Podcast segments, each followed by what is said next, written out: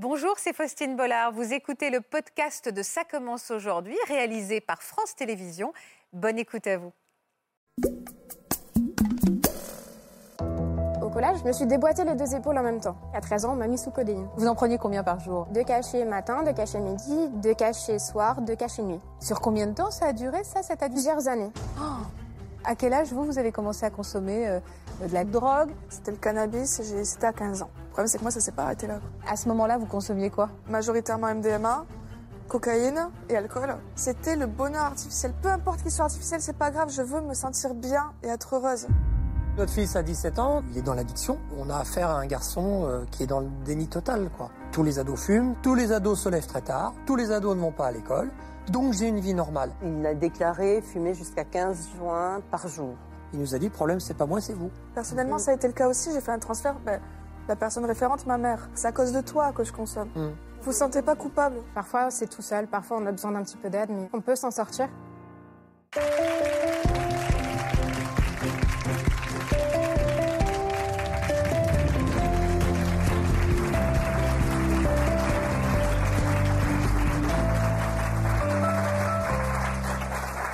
Bonjour à tous et bienvenue pour une émission utile aujourd'hui, très utile pour nous les parents et même les grands-parents qui nous sentons souvent démunis face au comportement excessif de nos ados. À 17 ans aujourd'hui, sachez-le, plus de 90% des jeunes auraient déjà expérimenté une boisson alcoolisée et 4 jeunes sur 10 déclarent avoir déjà consommé du cannabis, alcool, drogue, médicaments. Nos invités avaient parfois seulement 13 ans quand ils ont commencé à consommer et à tomber dans l'addiction. Alors pourquoi ces produits les ont-ils autant attirés? Comment on doit réagir, nous les adultes? Est-ce qu'il faut punir? Est-ce qu'il faut tolérer? Comment faire pour les aider à se sortir de l'addiction? Leur parole est courageuse et précieuse. Bienvenue dans Ça commence aujourd'hui. Merci d'être avec nous.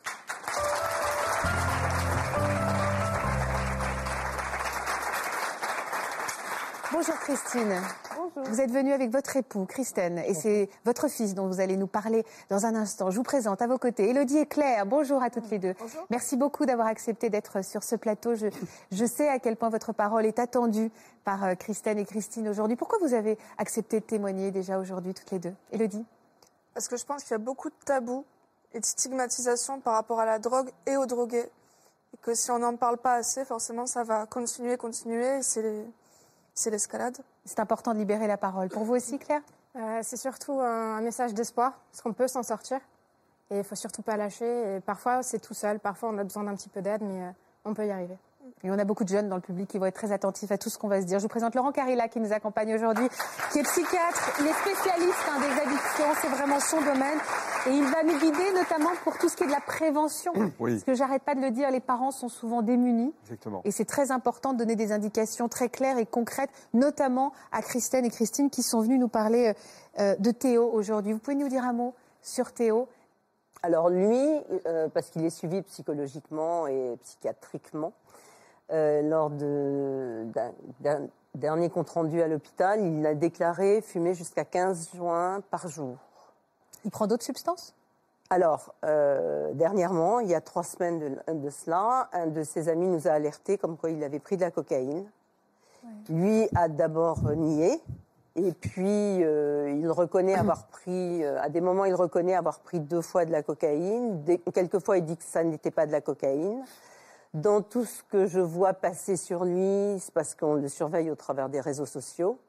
Je vois qu'il est très en relation avec des gens qui ne parlent que de drogue, qui parlent de Taz. Donc au départ, moi je savais pas du tout ce que c'était que des Taz. Donc, Moi non plus. de l'ecstasy. Ah d'accord, ok. Qui parle de Keta. Donc ça c'est de la kétamine. Qui parle de MD. Alors je sais même plus ce que c'est exactement. MDMA. La- MDMA voilà. C'est comme l'ecstasy, voilà. en poudre. Donc euh, ils parlent énormément de cela. hein. C'est au cœur de leur conversation. Mais vous ne Ah. savez pas s'il a encore touché à ces drogues-là, en fait. Alors on ne sait pas. Et, et merci de votre confiance, parce qu'il y a beaucoup de parents qui vont se reconnaître dans votre détresse. Quel comportement, Christine, vous adoptez aujourd'hui avec, euh, avec Théo? Euh, je le harcèle. Je comprends. Et vous n'arrivez pas à savoir justement s'il faut tomber dans le côté flic, s'il faut être dans la compréhension pour pas euh, couper le lien avec lui. C'est ça aujourd'hui, vous savez plus trop Mm. en fait. Non, et puis on a affaire à un garçon qui est dans le déni total, quoi. Enfin, je, je pense Ouais. qu'on va l'aborder un peu plus tard, mais il y a une banalisation aujourd'hui des jeunes qui est énorme, énorme. On, voit des pays qui légalisent, euh, qui, qui donc donc voilà. Dans, leur, dans leur esprit, c'est plus un, un tabou, euh, c'est pas un interdit? Non. Et ça, Ah ça vous affole? C'est bon, c'est- clairement. Moi, je, je vois quand on en discute avec lui, c'est tous les ados fument, c'est normal. euh, Ouais. Enfin, même la vie, je pense qu'on en parlera un peu un peu plus tard, mais la vie qu'il a aujourd'hui, enfin, pour nous, est une vie où il est dans l'addiction. Euh, mais il y a, pour lui, il a une C'est-à-dire vie, ben, C'est-à-dire que son quotidien est rythmé Oui. par sa consommation de il cannabis se lève pas le matin. euh, Il va pas au lycée il est, il est en déscolarisation depuis deux ans. Ah oui. Euh, il va au lycée, on ne sait pas s'il y va. euh, il rentre très tard le soir. euh, tous les week-ends, euh, il est barré. Enfin, il est parti. Excusez-moi. euh, Ah, avec. euh, il est pas. Il est parti avec des copains. euh, donc nous, c'est. À, à quel âge, vous, vous avez commencé à consommer euh, de l'alcool ou de la drogue? On rentrera dans le détail tout à l'heure. Première drogue en soi, c'était le cannabis. j'ai- C'était à 15 ans. 15 ans. C'est ça, 15 ouais. ans, ouais. Et La première drogue, c'est le tabac. Ah oui, bah alors beaucoup plus tôt. Ah bah voilà, bah c'est ça. Oui, vous avez raison de le rappeler, euh, Laurent. Ouais, la- Et- bah, le, Tabac, le- alors le, le tabac, j'étais en quatrième, donc j'avais ouais, 13 ans.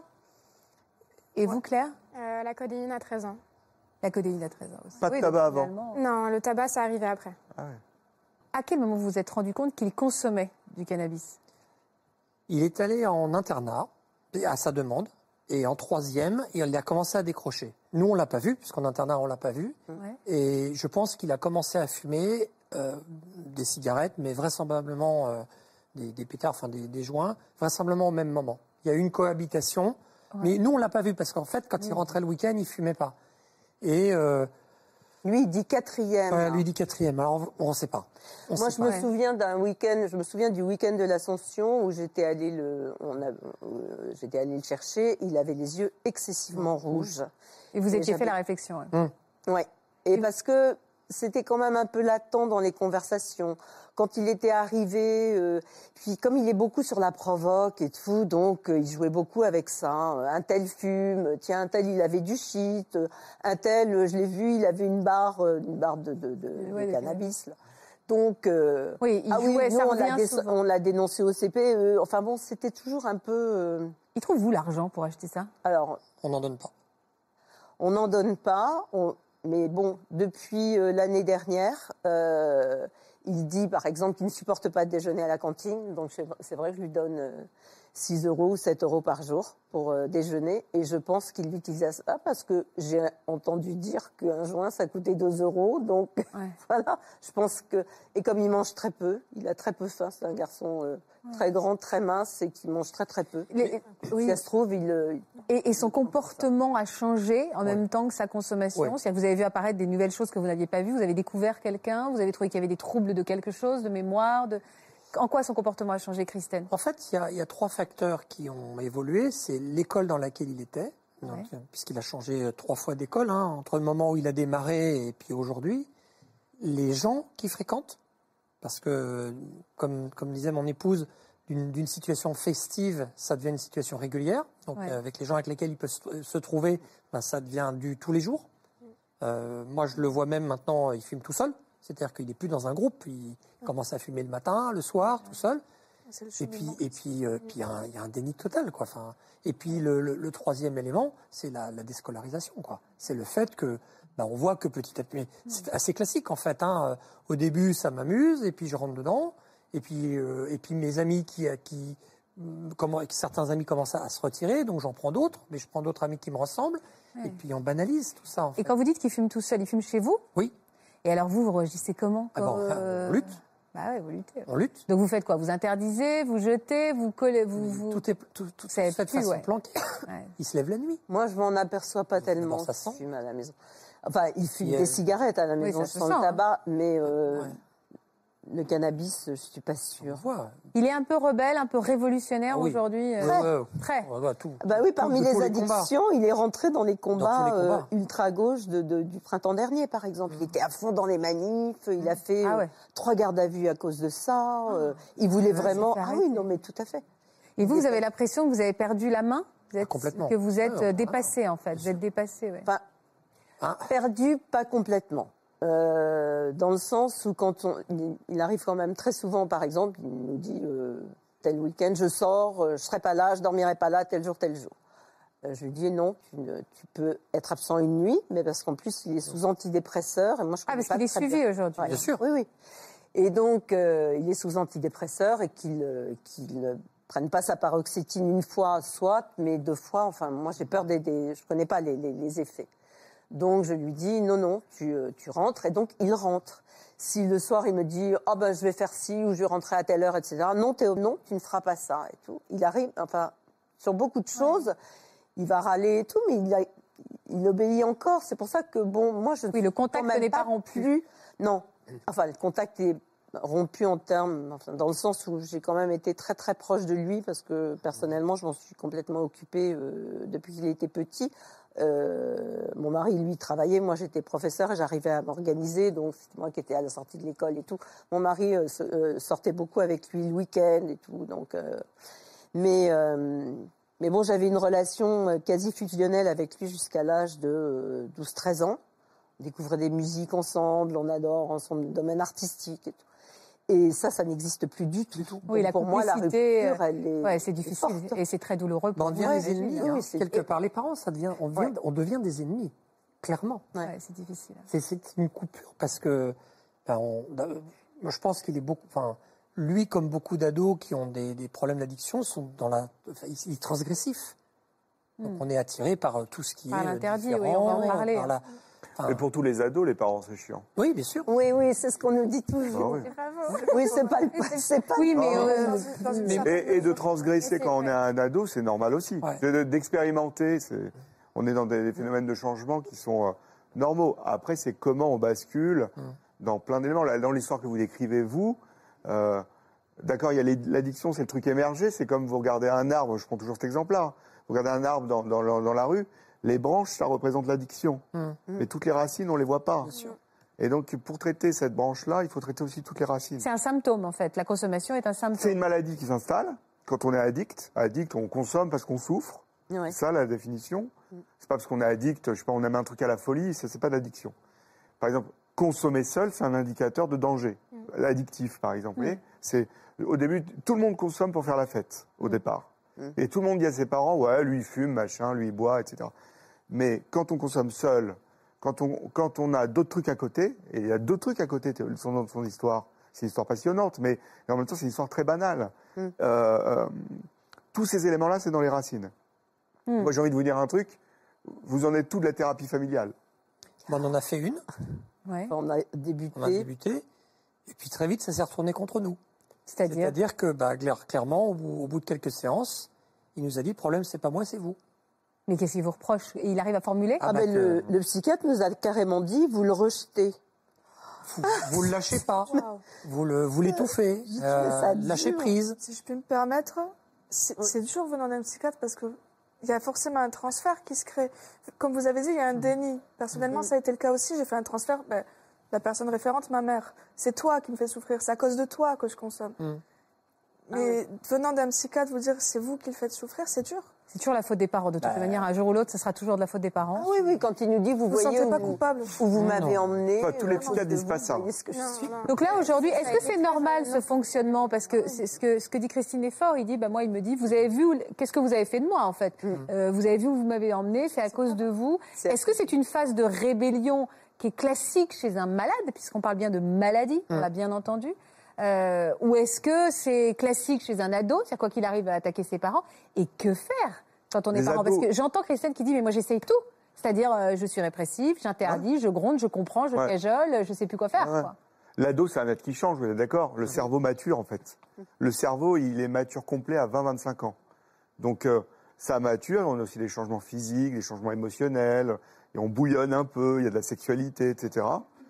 Et, et en fait, l'ado, quelle que soit la situation, va toujours trouver des éléments projectifs. C'est-à-dire que les premiers éléments projectifs qu'on a, c'est nos par- les parents. C'est-à-dire qu'il y a un truc qui va pas, c'est de la faute des parents. L'ado va dire ça. Mais un ado qui maltraite son cerveau avec des substances et qui a des problèmes perso-psychologiques, il va prendre les parents, mais il va aussi prendre les potes, etc. Alors que faire les- quand on est parent? C'est, extrêmement compliqué. Il n'y a, Bah pas une recette miracle. La- le, le- le message fort, c'est ne jamais rompre le dialogue. Mm. C'est le, seul message. Donc si on sent qu'un Si ado sent- se braque, Ouais. on recule parce qu'il faut pas perdre le, Ouais, le il, faut, il contact. faut essayer de moduler les choses, de réguler les choses. On est sur un balancier permanent, en fait. C'est-à-dire que euh, l'ado peut nous dire des choses horri- horribles, nous insulter, Oui. nous faire euh, porter le chapeau, etc., etc. Il faut pas se braquer.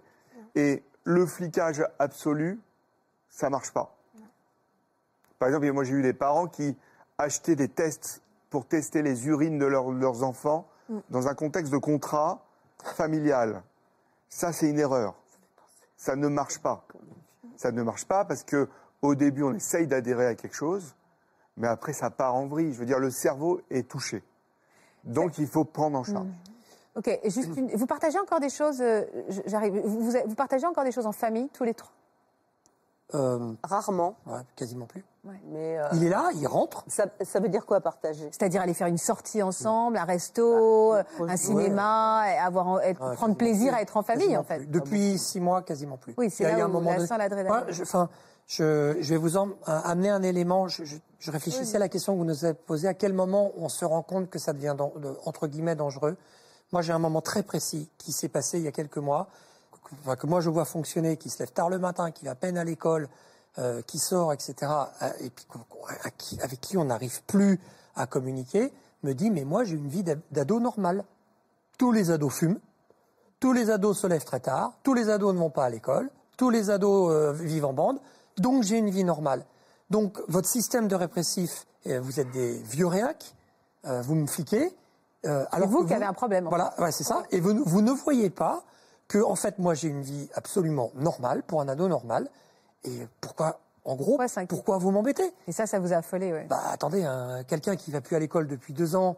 Parce que la semaine dernière, il a encore fait une crise, je crois, importante, euh, très importante. C'est moi qui suis souvent responsable. Et, et- et vous avez raison, docteur, en fait. Euh, très souvent. m'appeler Laurent. hein. Euh, ouais, ou Laurent. Pardon, excusez-moi.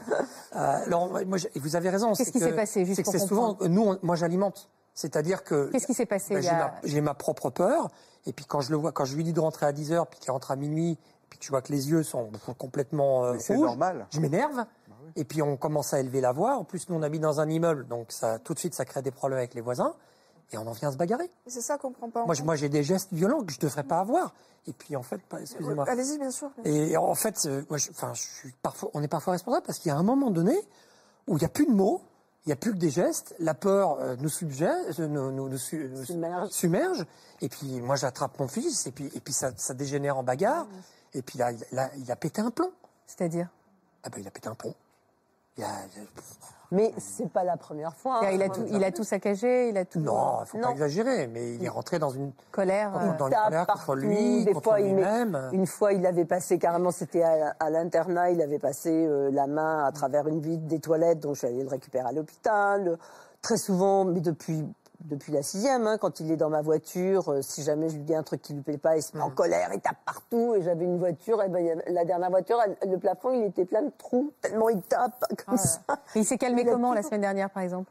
Qu'est-ce Ben, qu'il calme? été- Ah bah là, c'est les pompiers qui sont venus chercher. parce que ça devenait emmené. tellement dangereux, dangereux qu'on a appelé Ah ouais. Et, et la question qu'on se pose. pas, il se tapait la tête, enfin, il la question, ce qui est compliqué, la question qu'on se pose tous parents, c'est qu'à un moment donné, c'est qu'est-ce qui a été le facteur de cette réaction. Est-ce que c'est la drogue? Qu'est-ce qu'il a Alors, pris moi j'ai justement cette question fondamentale. Alors Oui. voilà, ça c'est une question euh, très chimique. Il y a beaucoup de jeunes euh, qui nous regardent euh, et qui sont dans le public aujourd'hui.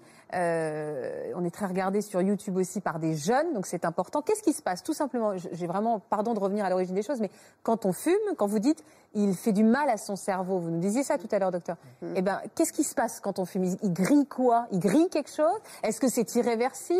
Jusqu'à combien, à, à partir de combien de temps, de, de- pardon, à partir de combien de consommation et de quantité de cannabis on vient vraiment dans quelque chose de très dangereux, même pour son cerveau Je parle au-delà de son comportement, chimiquement. Déjà, l'addiction, il faut comprendre que. Moi, j'utilise ce moyen maintenant, le moyen mnémotechnique des 5 C. Les 5 C, c'est quoi? Le premier C, c'est quand je commence à perdre contrôle, je suis dans un symptôme d'addiction. Le deuxième C, c'est le craving. Craving, c'est un mot anglais qui veut dire l'envie à crever de consommer. Quand on a ça, on est dans l'addiction. Le C suivant, c'est on est compulsif. C'est-à-dire qu'on on a du produit, on ne peut pas s'arrêter. Ou sinon, on va essayer d'en trouver. Et les deux autres C, c'est un usage continu malgré les conséquences. Il y a des conséquences psychologiques et il y a des conséquences qui sont sociales. Sociales. hein. Et souvent, tout ça est tout au premier plan. Si on prend maintenant le cerveau en lui-même, entre 5 ans et 20 ans, le cerveau fait sa puberté. Moi, j'appelle ça comme ça. Après, c'est pas de la science. Il y a d'autres mots pour la science. Donc, c'est-à-dire à 20-25 ans, en gros, notre cerveau est adulte.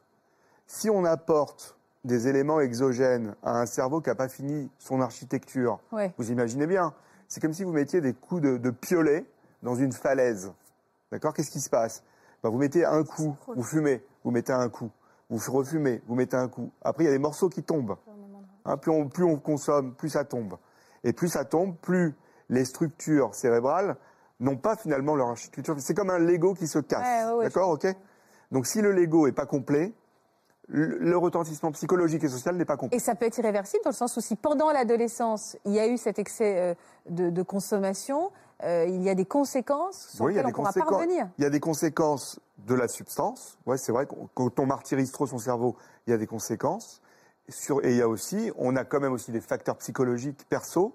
On est tous, on va dire, porteurs de maladies, en- de toutes les maladies, mais on ne va pas toutes les exprimer et certains ne l'exprimeront jamais.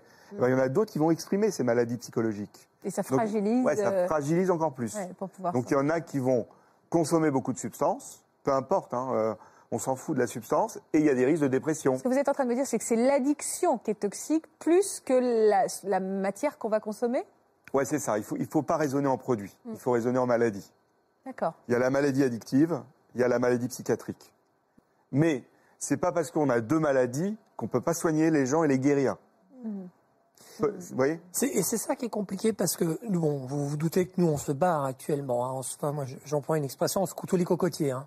Et en fait, on, on- de toutes les discussions qu'on a, même avec des parents qui ont des, qui ont des enfants qui sont 35, qui, qui s- enfin, qui Sont sont, à des ouais. niveaux de drogue importants, tous nous disent, derrière une addiction, il y a un problème euh, psychologique. C'est les racines de l'arbre. Si on ne règle pas le problème psychologique, et d'ailleurs les centres de désintoxication, euh, parce que nous on commence déjà à imaginer ce qui peut arriver, alors peut-être un peu trop, nous disent de toute façon si vous ne réglez pas le problème psychologique, vous ne pourrez pas régler le problème de l'addiction. Il Donc faut c'est régler les thérapie- deux en donc même c'est- Il faut temps. faire les deux. Donc c'est thérapie. Et, alors, ce qui est- que- ce qui oui, est très pardon. compliqué, pardon, et je serai pas long, et qui- ce qui est très compliqué euh, dans notre cas, c'est quelle est la bonne structure qui peut nous aider à ça? C'est-à-dire, est-ce qu'on agit Bah oui. pas trop tard, on agit au bon moment, avec les bons mots, et est-ce qu'on peut trouver une structure qui est capable à la fois de nous aider au niveau psychologique et une structure qui est capable de nous aider au point de vue euh, addiction?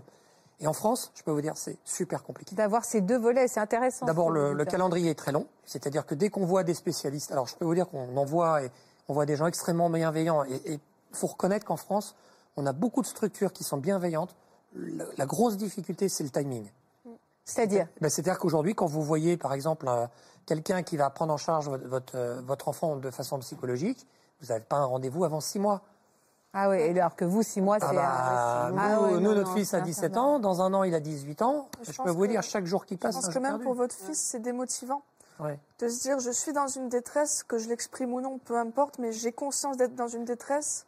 Pourquoi attendre aussi longtemps? Genre moi, je, je sais que quand je voyais des psychiatres, je disais soit je le vois deux à trois fois par semaine, soit je le vois pas du tout. Hum, hum, hum. Ah Parce oui. que je disais à ma mère, c'était très cru comme, comme mot, mais je disais entre deux séances, j'ai le temps de crever. Ah, on n'en est pas là, nous. hein. Non, mais bien sûr, j'entends. Mais je disais à ma mère, euh, si je le vois une à deux fois par mois, entre deux séances, euh, j'ai le temps, Ouais, le temps je de crever, comprends, j'ai le temps de ouais. mourir. Comment on il explique ces, délais? Comment on explique ces délais affolants dont on nous parle? Ça, c'est c'est, euh, Ouais. c'est compliqué. A- a- Après, moi, je- je- j'entends ce qui est dit. hein. Il, faut, il faut quand même être assez recommandé, il faut trouver les, les bonnes structures, il faut se, se renseigner. Mais c'est vrai qu'il y a des délais longs. euh, Moi, je, je vois dans tous les centres, c'est- c'est extrêmement compliqué. hein. Ouais. Il y, a- il y a- il y a plus de demandes que d'offres. euh. Et puis il faut être psychologiquement câblé. Je peux vous dire que, enfin, bon, nous on a la chance d'être issus euh, d'un milieu plus, plus aisé. Bah, bien sûr, ouais. Voilà. Je- et, et- et la difficulté, bon, on, on a la chance d'habiter Paris où il y a beaucoup de structures. Moi, je ne sais pas comment font les gens qui habitent le fin En fond de la campagne. Bien sûr, bien Il sûr. ne faut pas se leurrer. Hein. La campagne, il y a aussi beaucoup de problèmes de drogue. C'est comment ils font. Et puis de trouver euh, les bonnes personnes et puis de savoir les détecter. Nous, le, le gros problème qu'on a actuellement, puis c'est une des raisons pour laquelle on est venu dans cette émission, c'est de dire à un moment donné, euh, est-ce qu'il existe ou est-ce qu'on peut nous orienter vers des structures qui peuvent nous aider à trouver la- la- le bon fonctionnement et dans le bon ordre Est-ce qu'on doit l'éloigner de ses amis? Est-ce qu'on doit l'éloigner Oui, oui, de- toutes de les son questions, école? toutes ces que- questions. Et avec qui? Il faut une structure, il faut une structure qui prenne en charge les problèmes. Mm. Donc on appelle ça des comorbidités, c'est des pathologies associées. Mm. Ça c'est le premier plan. Donc il faut prendre une structure euh, euh, qui a un haut potentiel, qui peut traiter tout ça. Il y en a des structures à Paris. Il, vous- il va vous guider après. Je vous on- donnerai, je vous donnerai des adresses. Euh, et, et- et- et il faut euh, aussi, donc le dit, est-ce qu'il faut l'éloigner? Ça peut faire partie du traitement, Mm. mais ça doit passer par la structure. Mais euh, tout à l'heure, Christiane disait, moi, je ne sais pas si je on s'y prend pas un peu tard. Non. Quel est le bon Alors, euh, au-delà de, cette- de, de l'histoire de Théo, même pour les parents qui nous regardent, à quel moment on doit tout de suite intervenir? Parce qu'en effet, euh, il y a aussi des consommations euh, festives qui Ouais. n'aboutiront jamais à une addiction. Je dis pas qu'il faut le faire. Ouais. Je dis, mais à quel moment un parent doit s'inquiéter et de se dire là, on va, on. Quand il y a un mais- changement de comportement dans la maison Hum. ou à, ou à l'école, ou, euh, ou, ou des changements de comportement, D'accord. ou des trucs qui nous inquiètent, qui sont inhabituels chez l'enfant, enfin chez l'ado. Là, il faut ne pas casser le dialogue, et si c'est impossible, il y a des consultations spécialisées. Par exemple, il y a partout en France des consultations jeunes consommateurs. C'est-à-dire que c'est des consultations, des centres de consultation qui peuvent aider. Alors, les, les ados, eux, ils vont dire, moi, j'ai aucun problème. Les parents peuvent aller, eux, en consultation pour euh, qu'on leur réponde à leurs questions. C'est ce qu'on fait, nous. D'accord. On fait les deux. On, on pilote les deux. On pilote notre propre consultation et on, on y a, on accompagne, quoi. En tout cas, vous êtes dans une démarche euh, Je crois que vous pour, intellectuellement. euh, euh, ouais. euh, voilà, vous mettez toutes les chances de votre côté et puis vous vous battez comme des lions pour votre fils, quoi. Une question d'ailleurs, votre couple, ça doit être dur pour le couple aussi parce que on pense que, on pense qu'à ça, on est obsédé par ça, on ne parle que de ça. Moi, je fais que ça. Mon mari ne pense qu'à Je ça. fais que moi ça. Moi, ça m'obsède 24 heures sur 24. Je perds du poids, euh, je tourne en boucle. euh, je fais que ça. Je, je, je- je- je n'arrive pas à comprendre. En, Oui, en plus, ça dépend comment on est construit. Moi, je- vous savez, quand on est, on n'a pas d'addict. Moi, j'ai pas d'addict du tout, aucun. Quand on est face à Vous quelqu'un, savez qui a- pas, faudrait peut-être qu'on vous évalue. Je c'est- peut-être mon épouse. je suis un addict de mon épouse. Ah, mais ça, c'est ça, c'est une addiction positive. C'est la meilleure Voilà. des addictions. Mais je veux dire, je- non, mais j'ai j'ai pas d'addiction comme l'alcool, le tabac. Donc, donc déjà, c'est un mécanisme que je ne comprends pas. Donc déjà, vous luttez contre quelque chose que ne- vous ne comprenez pas. Alors, faut- faut- la première étape pour quelqu'un qui ne connaît pas, c'est. Enfin, maintenant, je pense que vous avez dû vous renseigner sur la maladie, etc. Mais il faut aussi comprendre ce qui se passe. Mm. Donc, c'est-à-dire que les substances altèrent le cerveau. Les substances altèrent beaucoup le cerveau de quelqu'un qui n'a pas son cerveau qui est Mm. mature. Mais- Donc, et vous, vous avez que le retentissement de ces désordres-là, c'est-à-dire des troubles du comportement, etc., etc.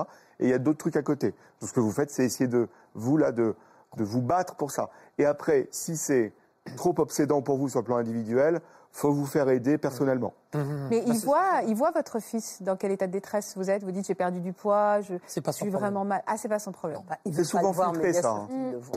Mais il le voit, mais c'est pas son problème. Moi, on entend parler beaucoup de CBD actuellement. C'est quoi ça? C'est le cannabidiol. Euh, ça fait beaucoup de buzz. Et j'ai, ben, à titre personnel, moi, je vois pas trop la différence. Alors, je sais qu'il y a un problème de THC, euh, de dosage. Vous êtes devenu un expert en tout cas. hein. Ouais, il est fort. hein. Euh, Quand vous fumez un joint, l'effet que fait le joint de cannabis, c'est le THC. Mm. C'est ça qui défonce en fait. Mm. Vous voyez, quand on fume un joint. Et, euh, mais quand vous fumez un joint, il y a plein de cannabinoïdes Mm. dans le joint. Dans le cannabis, il y a plein de cannabinoïdes. Et il y en a deux importants. C'est le THC. THC, ça défonce, ça rend addict. Et le cannabidiol, ça relaxe et ça fait anti-délirer en gros. Mm. Donc il y a des vertus thérapeutiques du cannabidiol. Parce que le cannabidiol ne rend pas addict. On n'a pas assez de recul médical sur le potentiel thérapeutique du cannabidiol, mais là c'est le sujet à la mode, scientifique hein, et médical. Ce serait un potentiel traitement qui pourrait aider pas que à l'addiction au cannabis, mais à l'addiction à d'autres substances. C'est testé dans d'autres euh, maladies. Mais euh, Ouais, vous, Elodie, pas, mais- vous aviez, euh, vous étiez d'accord pour suivre une thérapie pour vous faire suivre? Moi, c'était complexe dans le sens où il y avait la bipolarité aussi. Oui, c'est ça. Mais elle a été détectée à quel âge? À 17 ans. Ah, Alors- Enfin, à 17 ans, on m'a dit exactement c'est de la bipolarité. Avant, on me disait c'est des dépressions chroniques. euh. Il n'y avait pas de mots très précis, donc je ne comprenais pas. J'étais dans des crises que je ne comprenais pas. Alors, juste pour qu'on comprenne et qu'on revienne à, à l'origine de votre histoire, Mm. on va comprendre que vous étiez très fusionnel avec votre maman. Ça va vous parler, ça. Oui. On va regarder quelques images pour que vous nous racontiez justement comment les choses se sont passées pour vous et ça va être riche d'enseignements. Élodie naît en 1998. Fille unique, elle est élevée par sa mère et noue une relation très fusionnelle avec elle. Elle lui apporte énormément d'amour et lui inculque des valeurs qu'Élodie met un point d'honneur à respecter.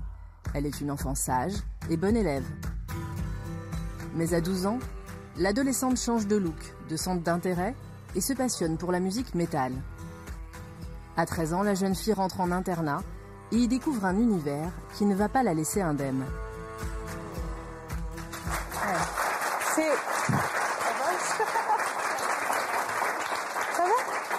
Ben, me voir comme ça, ça me. pourquoi? Je me dis, je ressemblais à ça. je ressemble à ça maintenant. C'est qu'est-ce qui s'est passé à cet internat pendant cet internat? Alors vous avez découvert quoi comme euh, Alors déjà, il faut savoir que j'ai été mise en internat contre mon gré. Maman euh, s'est retrouvée sans emploi à une période, donc avant que je rentre à l'internat, et a décidé de se reformer dans le médical. D'accord. Donc euh, il y avait beaucoup d'investissements, elle, avait beaucoup de cours, elle était très prise. Elle n'avait plus le temps de s'occuper de moi comme elle le souhaitait. Et elle m'a dit, écoute, tu pars en internat, et moi j'ai vécu ça comme une trahison. D'accord. Je me suis dit, elle veut se débarrasser de moi, je suis un poids qu'elle ne veut plus. C'était pas le cas, mais je le Non, considérais c'est comme, ça que vous l'avez pris. Je suis arrivée donc en internat euh, au collège, où ça s'est très mal passé psychologiquement, donc dépression, dépression, dépression. Il y a eu des médicaments, parce que je faisais de la boulimie également, et on m'a traité que pour ça. Alors, On n'a pas pris globalement tous les Ouais. symptômes que vous Voilà, donc ça n'a fait qu'accentuer. J'ai commencé la cigarette toute seule, dans ma chambre d'internat. euh, je volais des paquets à ma mère euh, quand, les week-ends, et je, je faisais les stocks de paquets, et je fumais seule à l'internat. Le temps est passé, le temps est passé, j'arrive au lycée. Donc euh, on rentre encore dans une autre dimension, parce que c'est un peu la cour des grands. Et euh, à l'époque, j'avais une, une fille, j'ai rencontré une fille que, que je trouvais très belle, très intéressante, qui me plaisait beaucoup. Et forcément, j'ai voulu rentrer dans son univers, lui plaire aussi. Et c'était une nana qui, qui fumait.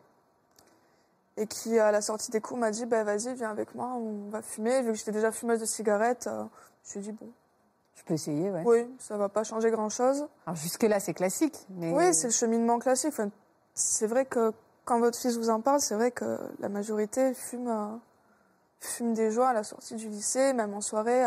ben tiens, j'en ai, on le fait tourner, on goûte, ça fait rire, c'est marrant. Le problème, c'est que moi, ça s'est pas arrêté là. Quoi. À quel moment vous avez glissé vers une consommation beaucoup plus importante?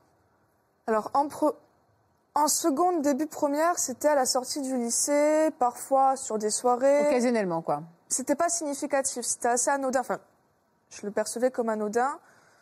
Puis, en première, j'ai commencé à acheter euh, bah, ma propre bœuf, quoi. À me faire mes pétards. Il faut savoir qu'à cette période, j'étais sortie de l'internat, quand même. Avec quel argent vous faisiez euh, d'acheter ça? J'ai... Je pense qu'elle va la prendre en même temps. Mais euh, ma mère avait un petit pot avec de l'argent pour les vacances. Et je prenais 10 euros par-ci, 20 euros par-là. euh, voilà. D'accord, ok. Donc elle me disait, tiens, j'ai de l'argent qui disparaît, c'est toi Euh, Non. Ouais. Puis j'ai ma grand-mère aussi qui est une personne très bienveillante. Tu manges bien, t'es sûr Prends 20 euros si tu veux manger euh, comme tu sors du, du lycée. Et je mangeais pas avec, quoi. J'allais acheter euh, de quoi fumer. À quel moment, qu'est-ce qui s'est passé dans votre tête? À quel moment vous avez senti que vous tombiez dans une dépendance? Ou est-ce que ça s'est fait même euh, Je au-delà de l'avais vous? pas senti. Vous l'avez pas Oh, senti. oh là, pardon. Euh, ouais. Vous aviez quel âge là? Là, euh, euh, 17 ans et demi, 18 ans. L'âge de Théo. 17, L'âge de Théo Ouais. aujourd'hui. Et là, à ce moment-là, vous consommiez quoi? Un peu de tout. C'était au milieu de ma terminale. Il faut savoir qu'à cette période-là, j'ai rencontré un garçon dont je suis tombée très très amoureuse. Ah bah j'ai cru que vous aimiez les filles moi tout à l'heure. On peut aimer les deux. faut Vous avez raison, vous avez raison de On me peut aimer calmer. On Et peut vous avez aimer parfaitement raison, ma, ma remarque est stupide. Non, non, non, c'est pas stupide. En tout cas, c'était votre cas. Donc vous êtes tombée amoureuse d'un garçon. oui, très efféminé. hein. D'accord. Euh, J'aime les beautés androgynes, nanani, nanana, mais c'est un autre sujet. Et euh, donc je suis tombée très amoureuse et il se trouvait que ce garçon était SDF. Ouais. qui déplaisait énormément à ma mère parce que piercing, tatouage, cheveux longs, SDF. Forcément, c'était pas dans le schéma familial que j'ai eu, c'était pas ce qui correspondait le mieux. Et euh, j'ai décidé sur un coup de tête parce que j'étais dans une marre d'incompréhension de toute ma famille, dans un rejet de cette personne-là que j'ai pas du tout accepté. Et je suis partie avec lui. D'accord. J'ai tout claqué, je suis partie. J'ai pris mes affaires un jour où ma mère n'était pas là. J'ai pris toute une valise et je me suis barrée. Et c'est lui qui vous a fait découvrir d'autres substances? Alors, je connaissais avant, parce que j'aimais le métal, mais j'étais aussi dans la techno et donc dans le milieu de la free party. Où il y a C'est quoi ça Pardon, mais C'est ce qu'on appelle la teuf. C'est des Ouais, teufs. C'est des raves, des, des grosses, grosses soirées. euh, C'est en pleine nature, c'est illégal. Il y a ce qu'on appelle ouais, les tawas, c'est ça. Vous êtes devenu incollable nous, nous, on en connaît. Ouais, c'est on part en teuf, on part en tawa. Enfin, en gros, c'est. Non, mais moi, ah, moi je connaissais Rave. Vous n'allez pas en C'est- teuf c'est des- Non, c'est des si, j'allais en teuf, euh, mais je vais pas en tawa, quoi. c'est- pas du tout les petites soirées posées où on Non, est une non. vingtaine, là. C'est Non, non, non, D'accord. non. c'est vraiment en extérieur. euh, euh, Et là, dans ces vous avez consommé quoi en fait? Alors, j'avais déjà essayé ce qu'on appelle des TAS. En fait, ce sont des pilules d'ecstasy. D'accord. ah, t'es belle, là-dessus. Qui, ont quoi comme, qui ont quoi comme effet Non, On va le faire un par un très Alors- rapidement. Ça a quoi comme effet d'ecstasy L'ecstasy, il y a. pa- Pardon. Moi ou vous? Allez-y, allez-y. Allez-y, allez-y. Euh, Il y a de la, la molécule active de l'ecstasy, il n'y a pas que ça, mais c'est ce qu'on appelle la MDMA. C'est Mm. une amphétamine et c'est aussi la drogue du bonheur. C'est-à-dire que ça joue sur la sérotonine, si je me trompe pas. Ça joue sur plein de trucs, mais Bon, ouais. Donc quoi, on aime, globalement, on aime tout le monde on En gros, en gros euh, l'extasie MDMA, les deux effets, c'est speed et love. Speed, Ouais. c'est on est super speed. C'est ça. Et love, où tout le monde s'aime. Ouais. Ok, donc vous avez ça, vous avez pris ça, vous avez pris essayé deux ou trois fois euh, que, que j'ai adoré, forcément. Mais c'était vraiment une fois tous les deux mois. euh, ça me plaisait s'il y en avait, mais s'il n'y en avait pas, ça me gênait pas non plus. Oui, il n'y avait pas d'addiction. Non, pas du tout. Ok. Et le reste Vous avez testé quoi d'autre? Euh, J'avais essayé le speed. C'est euh, Ça rend speed? Non, speed, c'est un mélange d'un stimulant. En gros, ça peut être un mélange de cocaïne et d'héroïne, quoi. Ou ouais, c'est un peu le d'amphétamine. déchet de la drogue en fait. Ouais, on mélange ou un peu tout ce qu'on ouais, veut. C'est un, un c'est truc qui speed et un truc qui, ralent- qui atténue. Ouais. Quand on prend un truc qui speed, ça monte. C'est quand les on s'effondre, ça- voilà. Et c'est dans, ces mo- dans cette période-là, euh, juste euh, en première terminale, que vous Ouais. avez commencé à, à faire en fait des mélanges de tout. de tout. Et alors l'addiction, elle Tout est venue sur passait, euh, quelle substance? Sur tout? Vous êtes Alors, clairement addict au. à J'étais pas addict à cette période-là, mais quand j'ai connu ce garçon, les consommations se sont fait plus régulières. C'est-à-dire que ben, déjà les milieux, euh, alors j'aime pas dire le milieu de la rue parce que c'est hyper péjoratif, mais euh, les milieux marginaux, il y a énormément de drogue, de tout. Donc tu veux fumer un pétard, t'as un pétard, tu veux avoir une trace de cocaïne, t'as une trace de cocaïne, tu veux un tas, t'as un tas, tu veux des champignons, t'en as. Tout est accessible, tout. Il suffit d'avoir un minimum. Ouais, donc c'est la mauvaise rencontre. Ouais. Et lui, et elle s'est rendue compte, votre maman, de ce qui était en train de se passer? Parce que là, je, je pense à Christine et Christine. Ben, elle s'est rendue compte, elle a avant, réalisé? avant que je parte, c'était tellement occasionnel que, bon, je pense qu'on a un dialogue qui est très libre avec maman. Donc, elle savait que j'avais déjà fumé un joint. Bon, le reste, non, mais elle savait que j'avais déjà fumé un joint. Elle m'a dit, bon, si t'en fumes un, c'est pas grave en soi, mais tiens-t'en un, quoi. Et euh, non, elle a, elle a pas vu, parce que c'était, encore une fois, c'était oui, je pars chez une copine, alors que non, je partais en teuf. Et quand je rentrais, elle me voyait pas. J'avais vous dormiez où euh, la nuit euh Sur des soirées comme ça, ben, mes cousines ont été très complices. J'ai une cousine qui savait très bien ce qui se passait et qui n'a jamais rien dit, qui ne tolérait pas. Pas du tout, mais qui n'a jamais rien dit. Mais la scolarité, le bac, tout ça Vous avez tout laissé tomber? Alors non, le, le- le bac, j'ai- j'étais avec ce garçon justement. Les trois mois avant mon bac, j'ai totalement quitté l'école. hein. Je n'y allais pas du tout. Ah oui, Moi, donc c'était, déscolarisation. ouais. euh, j'étais, j'avais pas de domicile fixe, je- j'avais plus ma mère, j'avais rien du tout. Donc je n'y allais plus ou alors très très rarement. Et euh, une semaine avant le bac, j'étais en teuf avec mon copain. Et euh, miracle, j'ai capté sur mon téléphone, ce qui arrive très rarement en teuf, d'une amie qui me dit euh, Ouais, euh, lundi prochain, c'est sur quel lycée déjà qu'on passe le bac? Ah, Et- Vous aviez complètement oublié? Ouais, mais j'étais ailleurs. Hein. J'étais, j'avais pris un peu de tout et n'importe quoi, tout ce qui passait. Et je me dis, mais attends, mais c'est la semaine prochaine hein. Enfin, c'était même pas la semaine prochaine, c'était dans deux jours, quoi. Et je suis rentrée sur Toulouse, encore dans un état euh, pitoyable, et j'ai passé mon bac euh, en pleine descente. J'étais en train de descendre ben, majoritairement MDMA, cocaïne et alcool. Et quand je suis arrivée le jour de mon bac, euh, pff, j'ai dû faire bonne figure, mais euh, je l'ai eu de justesse. Mais quel risque euh, elle prenait euh, physiquement? Il n'y a pas des risques même Il faut, il cardiaques faut, dire- faut- faut vraiment dire là, euh, ces consos-là, Bah ouais. déjà mélanger les consommations. C'est des drogues ça multi- dures, ça- quoi. Moi, moi, j'aime pas le mot dur et doux. Ah, Tout est pareil. C'est des drogues, ça agit sur le cerveau, il y a des risques. Mais mélange, fumer seul, consommer seul, c'est un risque. Mm. Consommer en excès, c'est un risque. Mélanger les consos, c'est un risque. Donc elle, elle faisait un peu tout.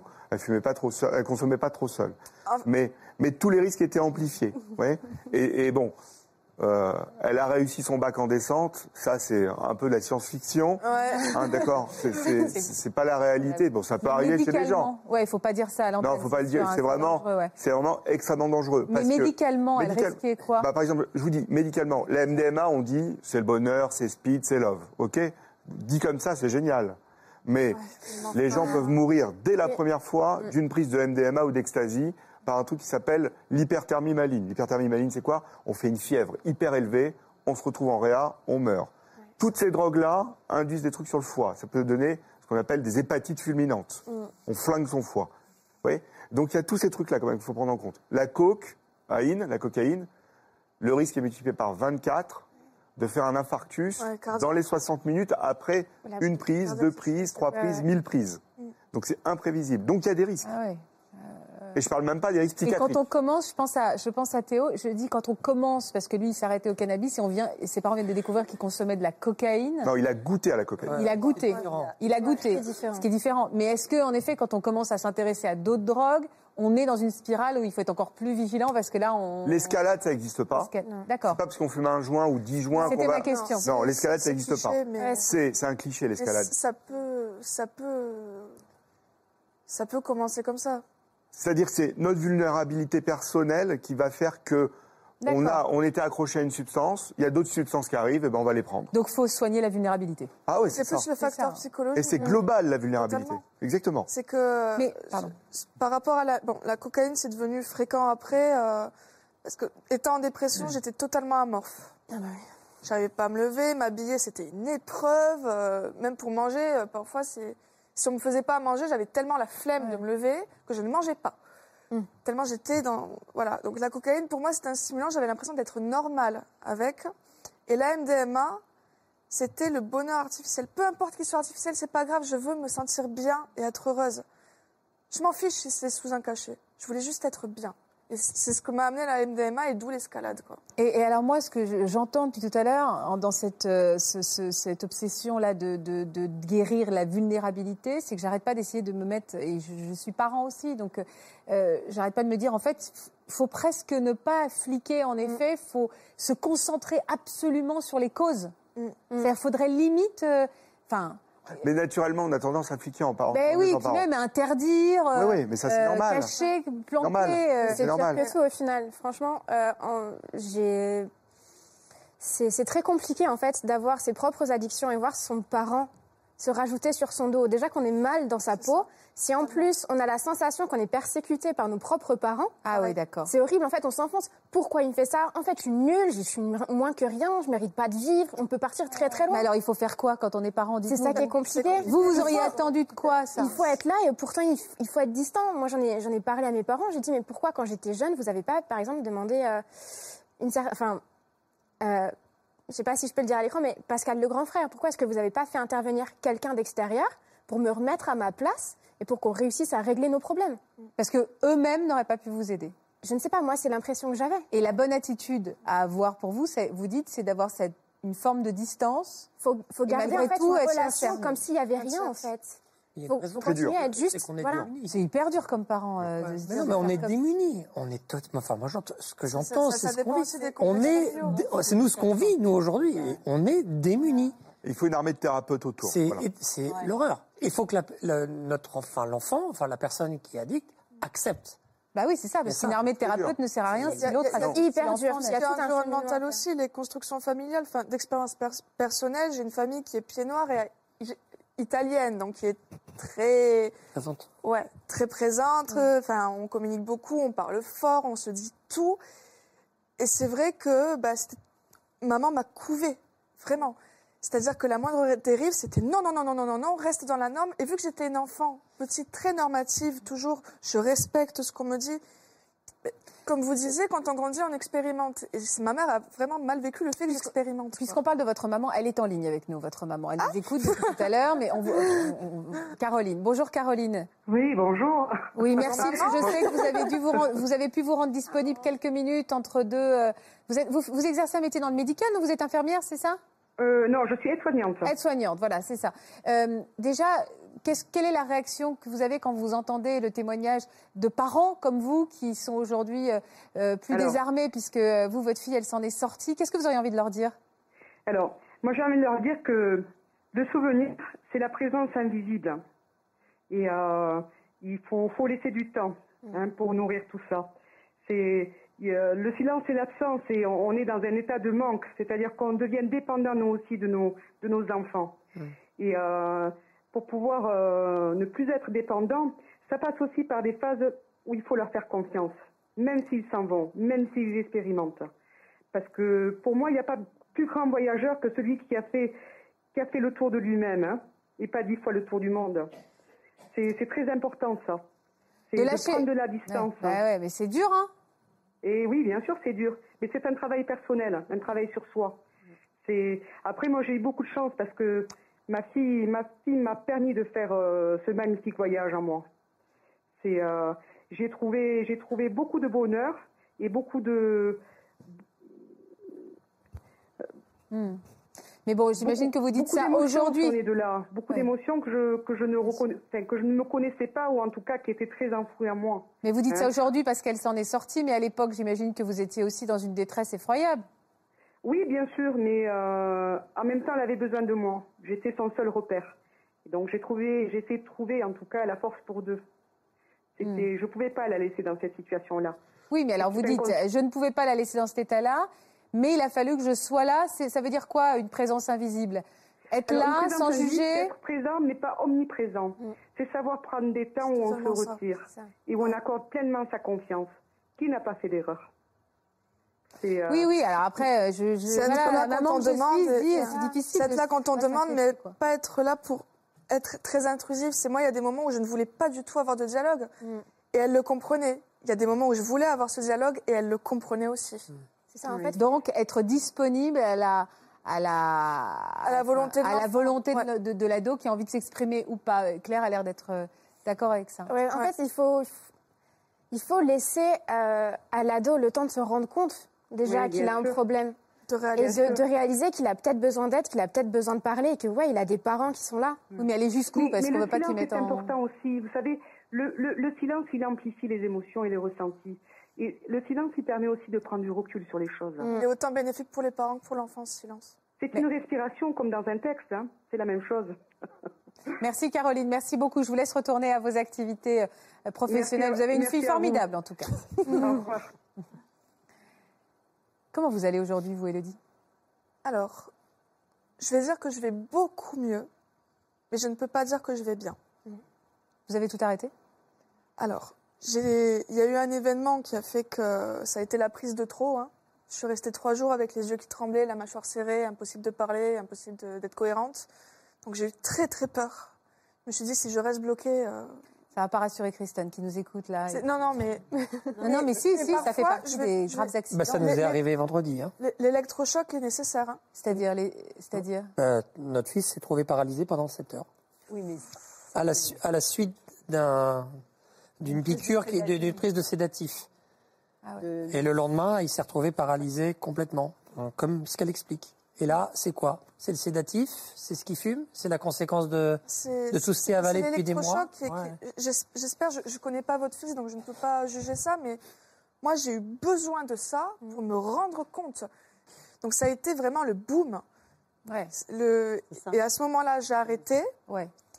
Et ça m'est arrivé, et je, je le reconnais totalement, et ma mère le sait, de refumer sur un joint. C'est j'ai des amis qui de temps en temps me disent, qui ont de la cocaïne, qui me disent, bah, elle est bonne, goûte là. S'il y en a pas, je n'y pense pas, je n'en ai pas besoin. On me le met devant le nez, c'est plus fort que moi. Vous en reprenez? Alors, pff, maintenant, pff, non. Non. Il y a une lutte. Il y a une lutte. Il y a une lutte interne. C'est que je dis non, Hmm. mais au fond de moi, j'ai pas envie de dire non. Je le fais parce que je sais qu'il faut que je me préserve et que ça n'engage pas que moi, tout ça. La définition même de l'addiction, ça, non? Mais, c'est- mais plutôt même la, la, la, la rédemption, là. Oui, c'est, ça euh, euh, c'est- je- je- maintenant, j'arrive à dire non. Elle dit non. Et je me suis éloignée de relations toxiques. oui, ça, c'est très important aussi. Mais je sais qu'aujourd'hui, là, sur la table, on me dit tiens, pour toi, cadeau. Vous Si pourriez dire laisse- Je vais dire non en, en présence. Si on me laisse seule Vous allez dire non parce que vous savez que c'est pas bon pour vous, Ouais. mais à l'intérieur, vous avez encore envie de dire oui. dire Bien sûr. Et, et vous, Claire, vous avez terrible. encore ce côté-là, euh, je regarde, c'était de l'alcool aussi. Hein. Ouais, c'est l'alcool, moi, qui me pose ce souci-là. Et je me suis rendu compte il n'y a pas longtemps encore chez mes parents, euh, j'avais une grosse migraine. Donc j'ai demandé euh, s'ils avaient du doliprane. Et en fait, je suis allée dans la boîte à pharmacie et j'ai vu une boîte de codéine. Donc c'est tout bête, ça fait quelques mois que j'en ai pas pris. Mais je suis restée une minute à fixer la boîte, à me dire tiens, il y en a, je peux en prendre. Mais je suis venue pour du doliprane, mais il y a de la codéine. Et, et au final, j'ai réussi à prendre juste la boîte qui m'intéressait, j'ai remis euh, dans la pharmacie et voilà. Mais l'alcool, j'en ai chez moi. À chaque fois que je rentre de cours, je regarde la bouteille et il y a, il y a ce petit démon qui dit euh, T'as de l'alcool, bois. Comment, comment vous êtes tombé dans cette addiction de l'alcool? Euh, L'alcool, c'est. Bon, déjà, je buvais en soirée, ça, euh, c'est sûr. Mais comme j'avais pas mal de problèmes perso, de famille, euh, scolaire, euh, à l'école, j'ai commencé à boire pendant la journée. Ça m'est arrivé, euh, par exemple, pour l'anniversaire d'un copain, on est allé chercher un flash de vodka avec, de la, avec euh, une boisson énergisante et on, on s'est bu ça sur euh, la pause du déjeuner. Euh, parfois, chez mes parents, j'avais toujours une bouteille d'alcool pour mes soirées et puis je me servais des petits cocktails comme ça à midi. euh, Je me faisais un petit plaisir euh, Tout seul? toute seule. Ah oui, c'est ça. ouais. Quand on se met à boire ou à consommer de l'alcool tout seul, C'est seul. Le mot seul de tout à l'heure, un est, indicateur. euh, C'est ça. révélateur. Et je voudrais juste dire un truc sur alcool et boissons énergisantes. C'est un très mauvais mélange. c'est très mauvais mélange parce que la boisson énergisante, entre guillemets, c'est pas du tout vrai, c'est pas du tout énergisant, masque les effets d'alcool. Donc on a l'impression Ah, de pas donc on être consomme ivre. plus. Ouais. Et Ah surtout, oui, il y a le cœur qui, qui prend un gros coup dans la tronche. Mais vous aviez déjà eu un accident euh, jeune en plus euh, qui avait fragilisé votre santé? C'est ça. En fait, depuis que je suis toute petite, euh, je me blesse facilement. Fort heureusement, j'ai jamais eu de fracture. Mais euh, quand j'avais 13 ans, euh, j'ai eu un accident euh, au sport, au collège. Je me suis déboîté les deux épaules en même temps. Donc, dit comme ça, ça paraît impressionnant. Ça l'est encore plus en vrai. Et ce qui est problématique, c'est quand l'infirmière du collège vous dit c'est pas possible. Tu ne t'es pas déboîté les deux épaules. Donc, ça a été un coup dur physique et un coup dur psychologique. Je connaissais déjà très bien mon médecin traitant parce que quelques années auparavant, je m'étais fait un arrachement ligamentaire partiel au niveau du genou. Donc je, connaissais déjà euh, certaines substances qui au final ne faisaient pas effet sur moi. Et euh, pour mes épaules, comme j'en ai une qui s'est bien remis en place, il a pris en charge que euh, celle qui s'était mal remis en place. Donc j'ai eu un traitement physique, mais j'ai aussi eu des médicaments. Et donc à l'époque, à 13 ans, on m'a mis sous codéine. Et c'est ça qui vous a fait tomber accro? Et c'est ça qui m'a fait tomber accro. Et l'alcool? L'alcool, c'est arrivé plutôt quand j'étais au lycée. Ouais. Il y a eu, en plus de ça, une, une légère consommation de, de cannabis de temps en temps avec les copains sur la pause du déjeuner. Euh, on allait se poser euh, à l'extérieur du lycée. On avait euh, juste en face du lycée un cimetière. Donc on allait se, cal- se cacher en fait euh, du côté du cimetière pour pouvoir fumer. Euh, parfois, on m'invitait à des soirées juste pour que je ramène de quoi fumer. Et euh, pendant les soirées, c'était euh, plusieurs verres d'alcool plus plusieurs joints. Si t'as pas de quoi fournir, t'es plus bienvenu. C'est ça. Ah ouais. Ah ouais. Et euh, donc voilà. Mais à quel moment est-ce que vous, vous avez pris conscience que vous aviez un problème Ou est-ce que c'est quelqu'un qui vous avait pris C'est conscience? quelqu'un qui, qui m'a aidé à prendre conscience. C'est- C'est c'est un ancien camarade de promo, en fait. On s'était, on parlait euh, comme ça euh, il, y a, il y a deux ans en cours, on parlait un petit peu. Et puis je lui ai dit, bah, voilà, j'ai été euh, accro à la codéine, Parce que vous en preniez combien par jour à la dose maximale. C'est-à-dire Euh, par exemple, euh, pour euh, certains, on va prendre deux cachets euh, matin, midi et soir. Donc j'en prenais deux cachets matin, deux cachets midi, deux cachets soir, deux cachets nuit.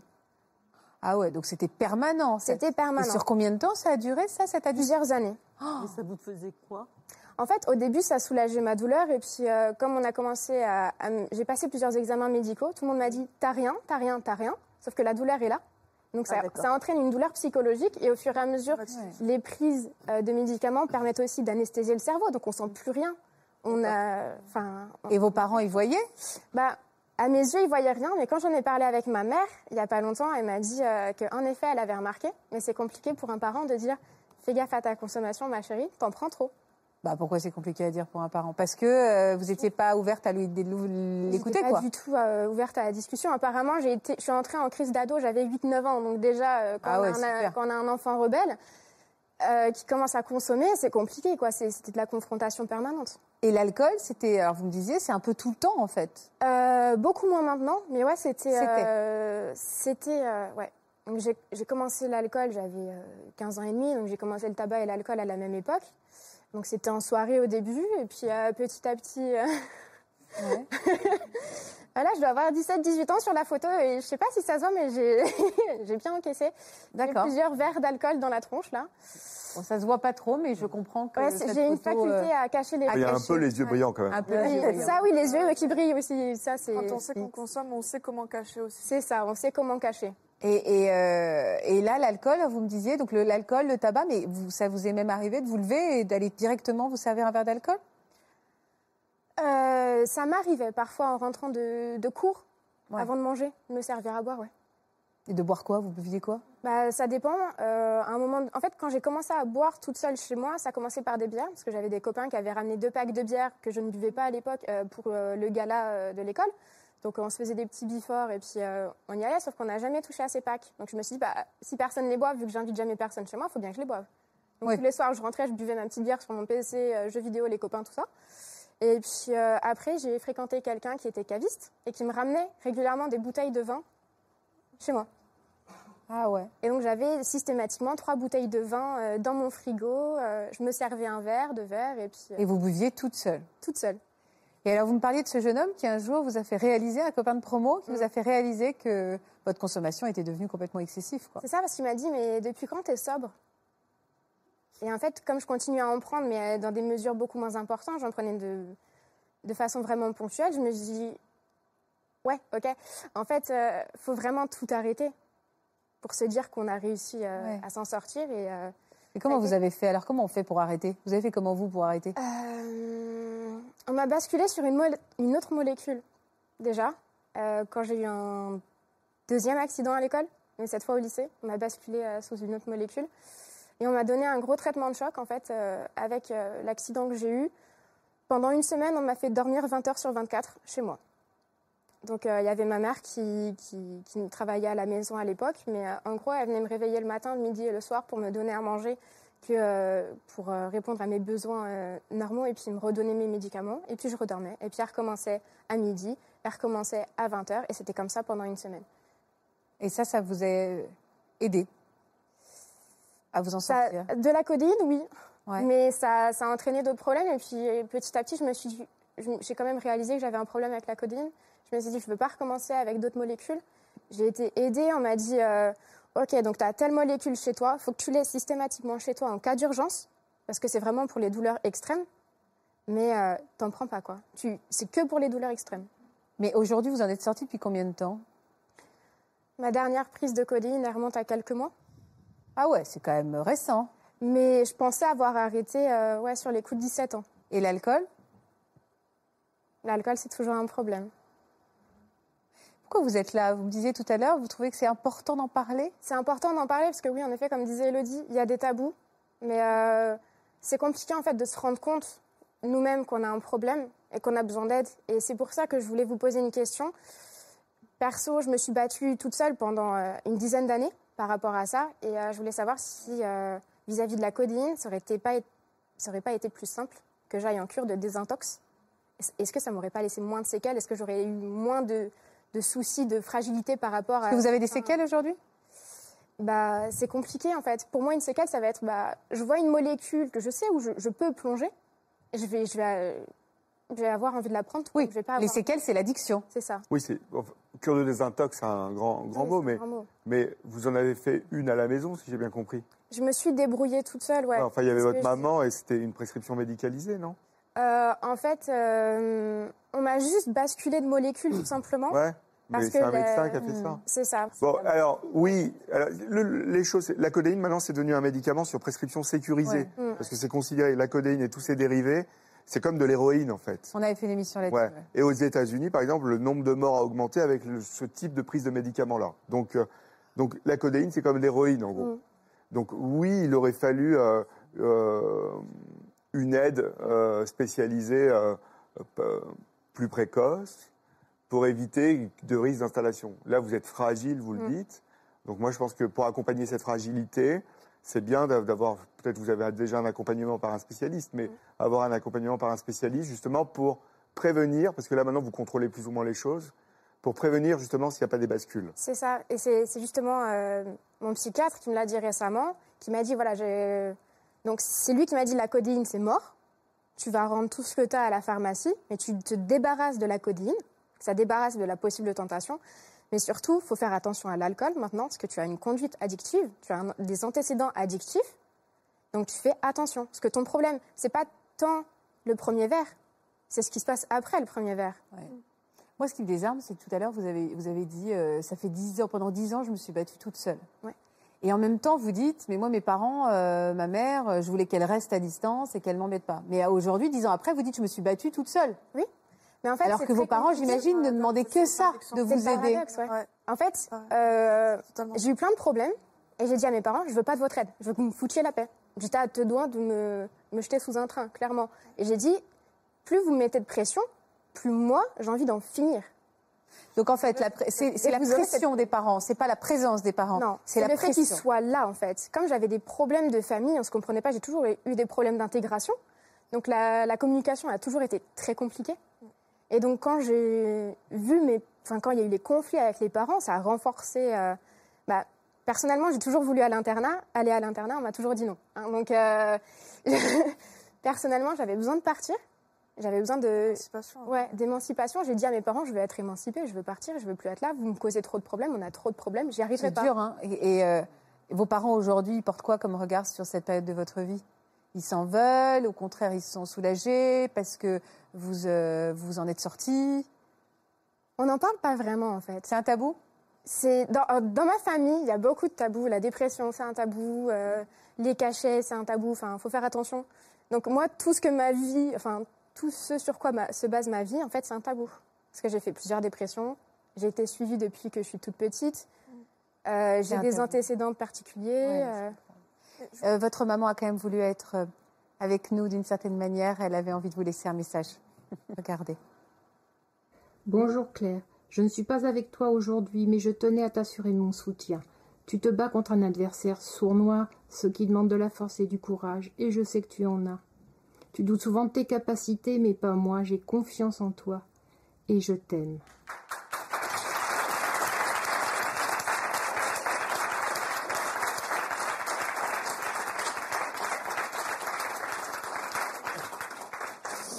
Aloïs, vous êtes l'amoureux de Claire? Oui, Est-ce que vous... Oui, il dit oui, je suis fière. à fait. Bah, ça fait combien de temps que vous êtes ensemble? Ça va faire bientôt un an et demi. Ah oui, donc c'est une vraie belle histoire d'amour. Vous avez le sentiment, vous, en tant que qu'accompagnant, que vous devez la surveiller un peu? Alors, c'est pas le bon mot, hein, mais vous êtes toujours vigilant? Euh, oui, c'est-à-dire qu'au début, quand elle m'a parlé de, de ses addictions, j'y croyais pas forcément. Je prenais ça un petit peu à la légère. Je me suis dit, bon, ça peut être comme une addiction au café ou, euh, je sais pas, elle, va boire comme des étudiants, je sais pas, d'école de commerce qui prendraient, qui une cuite un samedi soir. Après, on en a parlé un petit peu plus longuement. On a eu une discussion un peu comme celle-ci. Et là, je me suis rendu compte que c'était effectivement un petit peu plus sérieux, qu'il fallait peut-être un petit peu s'inquiéter. Après, euh, depuis que je suis avec elle, il n'y a pas eu trop. C'est pas quelque chose de régulier. Il y a eu peut-être une ou deux fois où on a bu un petit peu, mais j'ai pas eu vraiment à, faire attention. Alors, bien évidemment, à partir du moment où elle m'en a parlé, j'ai essayé d'être un petit peu vigilant, j'ai essayé de regarder. Mais en même temps, dans ma façon, enfin dans ma façon de vivre, je bois pas beaucoup d'alcool. J'en bois pratiquement jamais.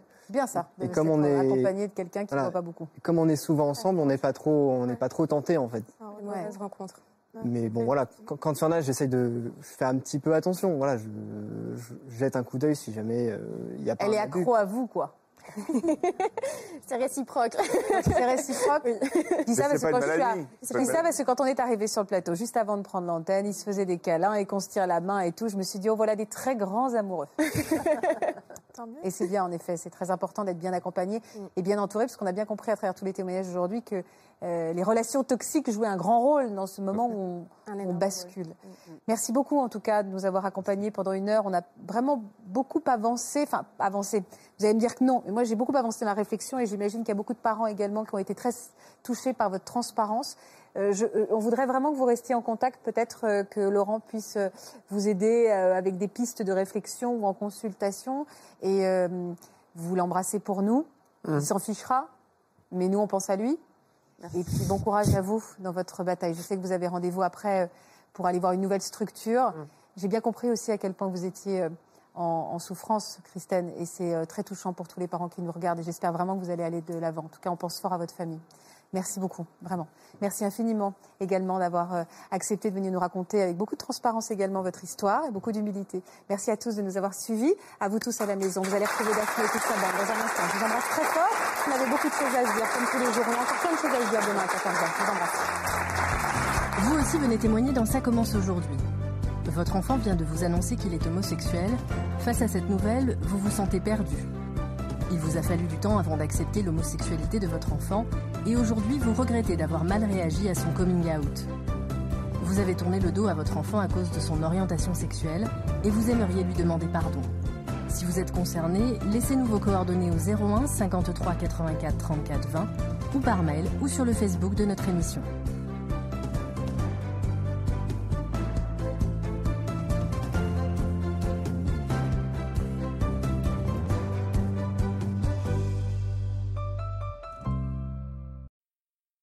J'espère que ce podcast de Ça commence aujourd'hui vous a plu. Si c'est le cas, n'hésitez pas à vous abonner. Vous pouvez également retrouver l'intégralité de nos émissions sur France.tv.